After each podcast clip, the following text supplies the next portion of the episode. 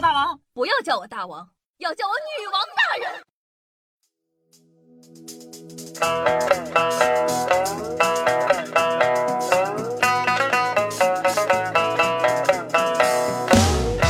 嗨，各位手机前的听众朋友们，大家好，欢迎收听今天的女王又要，我依旧是你们传说中在深山修炼千年、包治百病的板蓝根，谢谢夏春瑶啊。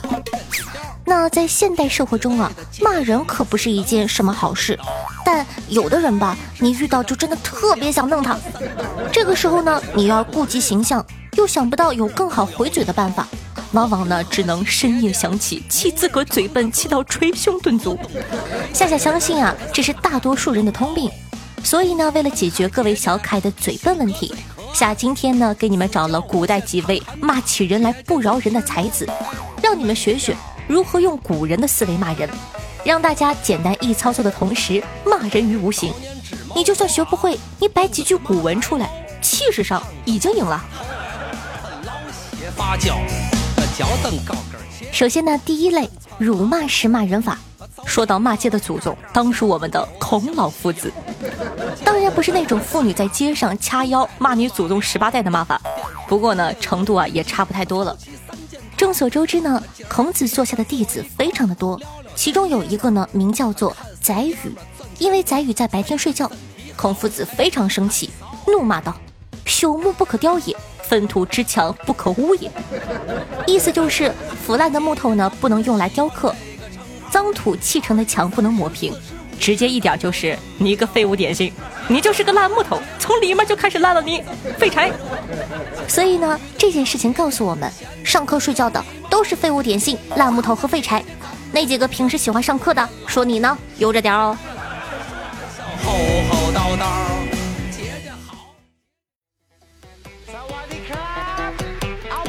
在中国啊，像死这样的词汇呢是非常忌讳的，但骂人可就不一样了，越激活越要说。其中呢，针对中老年伤害值最高的，莫过于你个老不死的。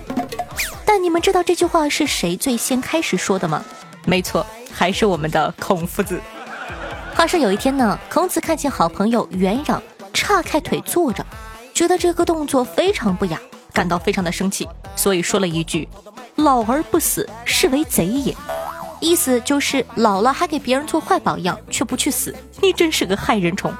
讲道理，元壤委屈死了呀！我我我不就叉开腿坐了一会儿吗？你至于这么骂我吗？哼！和老不死一个等级的，还有一句“你不得好死”。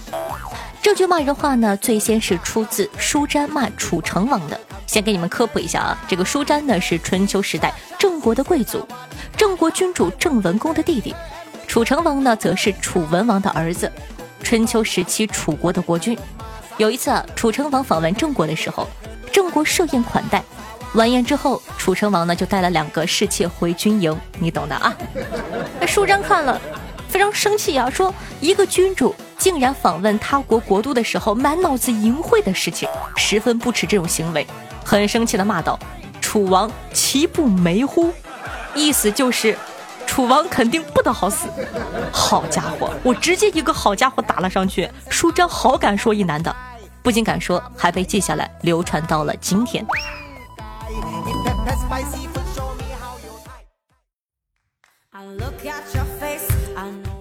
说到骂人这东西啊，如果能一针见血、直戳要害，那肯定的就能逼得对方节节败退了。就拿骂男生来说，如何一句话噎死他，快刀斩乱麻，直接攻击他？呃，那方面不行，这毕竟是一个素质的节目，你懂的啊。说啊，有一次，孔子，没错，又是孔子。不得不说啊，孔夫子真不愧是中国著名的文学家，在骂人方面的造诣也非常深厚。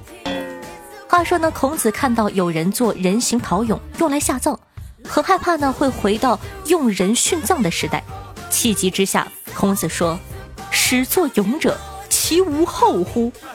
意思就是一开始做这个陶俑的那些人，难道你们都没有后代的吗？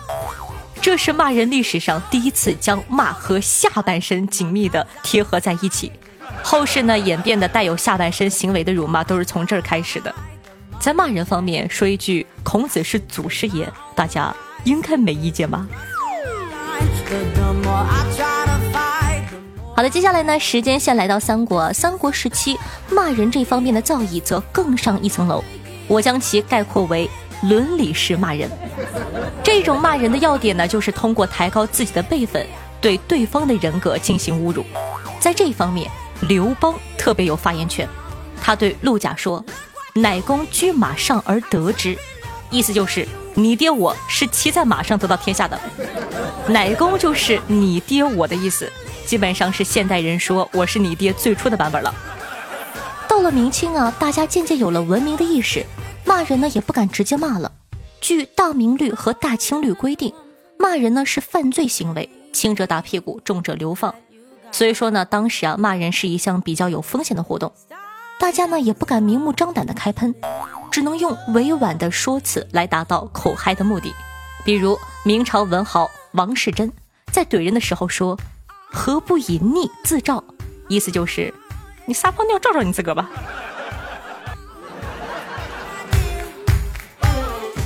那说到骂人呢，就没有办法规避开国骂。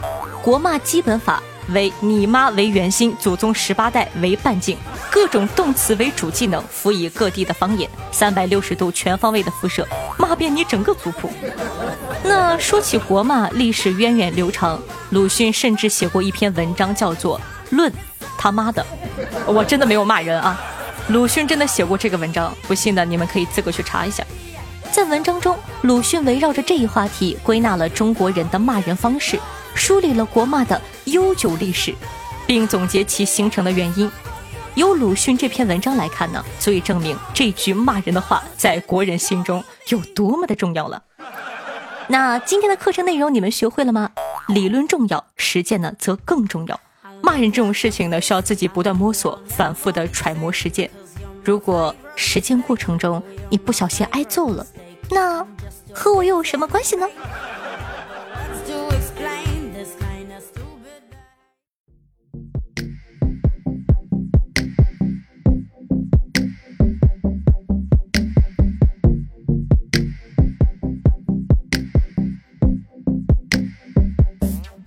好像是你的微信。嗨，欢迎回来，这里是女王又要，我是夏夏夏春瑶。喜欢我们节目的宝宝，记得点赞、评论、打 call、转发，一条龙服务哦。万水千山总是情，你评论下行不行？哎呦，那同样的喜欢夏同学呢，也可以去关注一下我的新浪微博主播夏春瑶，抖音号幺七六零八八五八，微信公众号夏春瑶。每天晚上的八点钟到凌晨的一点半左右，还会有的现场直播互动，期待你的光临。好的，接下来呢，感谢一下凯的风风炫下张恒秦二乖雷轻松一点点，圣诞快乐啊！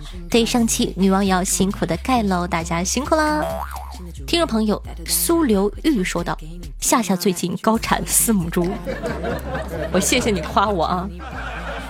听众朋友硬件高手说：“夏夏是东北人吗？没有口音呢。”是当然，专业主播。听众朋友，缘分天空暗耀说道：“加油，夏夏，我是你好几年的粉了。你没有对象，不过你现在有了。超市中买一副象棋，里面有两对呢。”听众朋友，包治百病的板蓝根说道：“再次打 call，这么爆发，辛苦夏夏了，心疼你一秒。”听众朋友，大老粗说道。这节目更新的速度有点丧心病狂啊！找素材都很费心、费力、费神，夏夏辛苦了。你看看，总算有一个替我说话的了，可累了呢。听众朋友 F E L I X W E I 说道：“哥们儿不潜水了，来名媛挺一下。喜马拉雅这软件，要不是夏春瑶啊，早卸了。”听众朋友，好梦如旧说道：“夏夏一定要保护好自己的身体，注意休息。等明年一月十二号小女王生日的时候，一定会给她庆生的。”哇，好感动哎！居然有人记得小女王的生日啊，棒棒的表扬你哦！听众朋友想吃草莓说道：“哇，不知不觉我关注夏夏都快六年，六年。”都快六年了呢，不过我三天打鱼两天晒网的，好多节目都没有听。刚关注夏夏的时候好像才高二，现在都毕业工作了。不过夏夏你不要慌，六年了我还单着身呢，单身就单身，问题不大了。其实要不是最近老板让我们读书，我都想不起打开这个软件。感谢老板。咋的？这老板嫌弃你文化不够了？咋突然间催你念书了呢？不过还是谢谢妹子的支持哦。听众朋友二六六九二二四零幺说道：“这个月呢遇到骗子，让人骗了六千块钱，也有点小难受。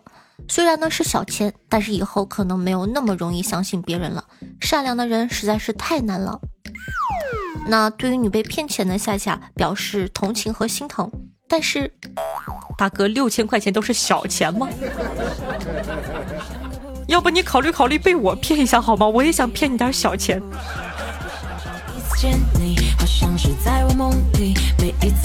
听众朋友，好梦如就说道：“谢谢，我是一个默默听了三年的听众，现在呢正准备年底研究生的考试。说来惭愧，因为准备考试已经很久没有追更节目了，但是偶尔呢也会在感觉压力大的时候打开电台听一听你的声音。希望你不要难过了。”真的有很多人不善于表达自己的情感，或者呢，只是习惯默默关注一个节目。你还是有很多很多忠实的支持者的。我大学这四年是从黑暗中开始，一点点走向光明，而你呢，是一直陪伴我在其中的人。几年来呢，你的声音带给我无尽的快乐和继续下去的勇气。哦，对了，你的声音呢，跟我以前认识的一位很好很好，但是我没有珍惜的朋友很像，他让我有了走出黑暗的决心。是你陪我走出黑暗。所以我想，每一个带来快乐的人都值得我用心去珍惜。你是我一个未曾蒙面的老朋友呀，谢谢支持，非常暖心哦。听众朋友有梦想的石锅鱼说道：“一说起秃头吧，我就想起大内零零七里秃头的西门吹雪，然后呢就把夏夏替换进去，这画面太美了。”听众朋友，南巴金说道：“夏春瑶，你不要太过分了，你这样我会心疼的。这种更新强度太高了，你会累坏的。瞅瞅这种男友力 max 的文字，哎，等会儿我声线不太对，应该这么读。嗨，女人，你不要太过分了，你这样我会心疼的。这种更新强度太高了，你会累坏的，不准更了，听到没有？”这样就迷人很多，所以说呢，希望大家也可以多多留一留这种男友力 max 的留言，让我这个单身老狗感受一下，我也是有男人心疼的，好吗？